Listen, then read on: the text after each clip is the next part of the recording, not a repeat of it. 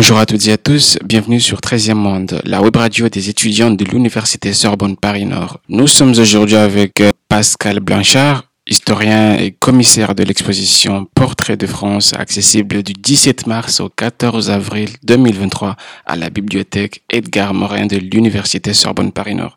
Bonjour Monsieur Blanchard. Euh, tout d'abord, en quoi consiste votre exposition Portrait de France et à qui est-elle destinée Portrait de France raconte l'histoire de 318 personnalités issues de toutes les diversités venues des quatre coins du monde dans l'Hexagone qui ont fait, qui ont contribué, qui ont participé au récit français depuis la Révolution française. En gros, eh ben, c'est l'histoire de France. Et c'est de montrer que l'histoire de France est aussi diverse que ces récits à travers des pays d'origine. Ils peuvent venir des mondes ultramarins, de l'ancien empire colonial français, du fin fond de l'Europe, des États-Unis, d'Amérique du Sud ou d'Asie.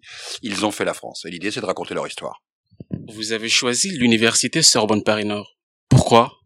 D'abord parce qu'on m'a invité. Et quand on m'invite, je viens toujours. Et parce que c'était une très bonne idée, vous l'avez vu, pour pouvoir échanger avec aujourd'hui cette jeune génération qui s'intéresse à ces questions, qui est en sciences humaines, qui travaille sur ces enjeux, qui aura demain à être confronté à ces questions, aussi bien dans leur parcours personnel que dans leurs recherches, que dans leurs études.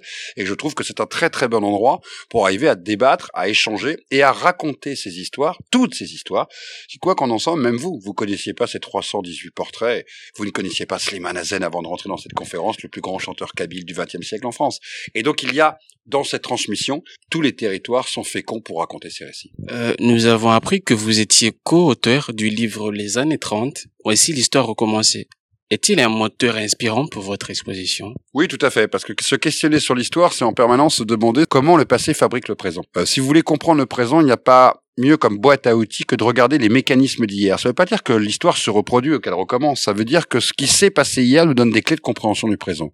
Les crises des années 30, le racisme dans les années 30, la montée des nationalismes et des fascismes, comment l'impact de la crise économique a marqué cette génération pour aller jusqu'à la guerre, tout ça nous donne des clés de compréhension de ce monde aujourd'hui, comme d'ailleurs si on regardait les années 50, un autre livre que j'ai fait par rapport à la crise qu'il y a en Ukraine actuellement et la guerre, nous permet de comprendre les enjeux de la guerre froide. Euh, cette exposition proposait une nouvelle approche et une chronique de l'histoire de France ouverte au monde. Pouvez-vous nous parler de cette approche? Est-ce une manière de comprendre l'histoire de France?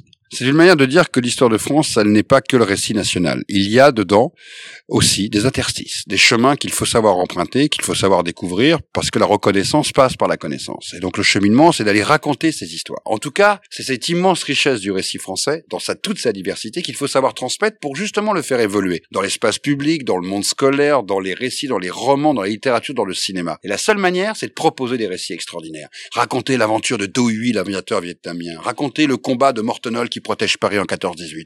Raconter l'histoire de Bellet, ce grand député noir de la République sous la Révolution française.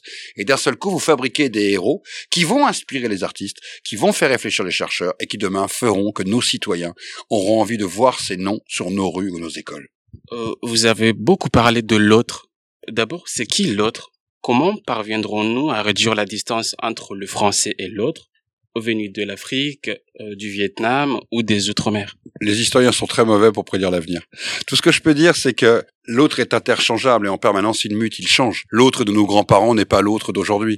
Les immigrations changent, le phénomène d'intégration modifie totalement les comportements dans une société. Le métissage dans les couples fait que les sociétés évoluent tout autant. L'autre reste toujours celui dont on a peur. Ça, c'est un point de constance. Et donc, ça veut dire qu'il faut toujours travailler sur le fait que cette peur, elle est à la fois fait que l'autre vient d'arriver chez nous, mais elle est surtout liée très souvent à la méconnaissance. À la méconnaissance dans notre histoire de cette relation à l'autre. Moi, mon travail modeste d'historien, c'est pas de construire l'avenir hein, comme ça. C'est d'ailleurs d'aller puiser dans le passé des choses qui peuvent nous servir à construire l'avenir. Alors le prédire, je suis tout à fait incapable. Dès qu'un historien veut prédire l'avenir, généralement il se trompe. Euh, Pensez-vous que la frontière entre les époques antérieures et celle d'aujourd'hui est devenue tellement étroite qu'il est important de mener des projets comme euh, celui-ci? Oui, c'est fondamental parce qu'à chaque génération, de toute façon, il faut recommencer.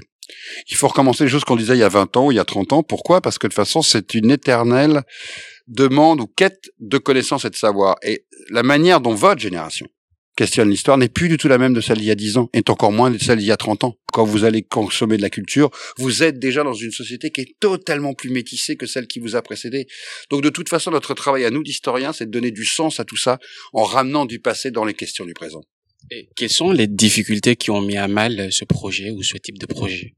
Toujours la même chose, le doute de certains en face, ceux qui pensent que rien ne va jamais changer, ceux qui pensent aussi que c'est un peu inutile d'investir des moyens budgétaires, par exemple de l'État ou d'une collectivité dans ces projets, comme toujours, ceux qui sont dubitatifs face à la capacité de changer le monde, et pourtant le monde change. Et pour finir, pouvez-vous définir le récit national? Le récit national, c'est une suite d'événements choisis généralement par le politique ou la société pour arriver à donner du sens à une nation. C'est-à-dire que ce n'est pas de l'histoire, c'est une mythologie, une mythologie dont on espère que le plus grand nombre va croire pour vivre ensemble. Donc il faut à la fois en avoir un peu, parce que ça fait des citoyens, pas trop non plus, parce que généralement le récit national n'est pas de l'histoire, et oublie beaucoup sous le bord du chemin de ceux qui en réalité ont fait l'histoire. Donc attention au récit national, et pour autant, c'est pas si mal que ça de temps en temps pour faire du citoyen.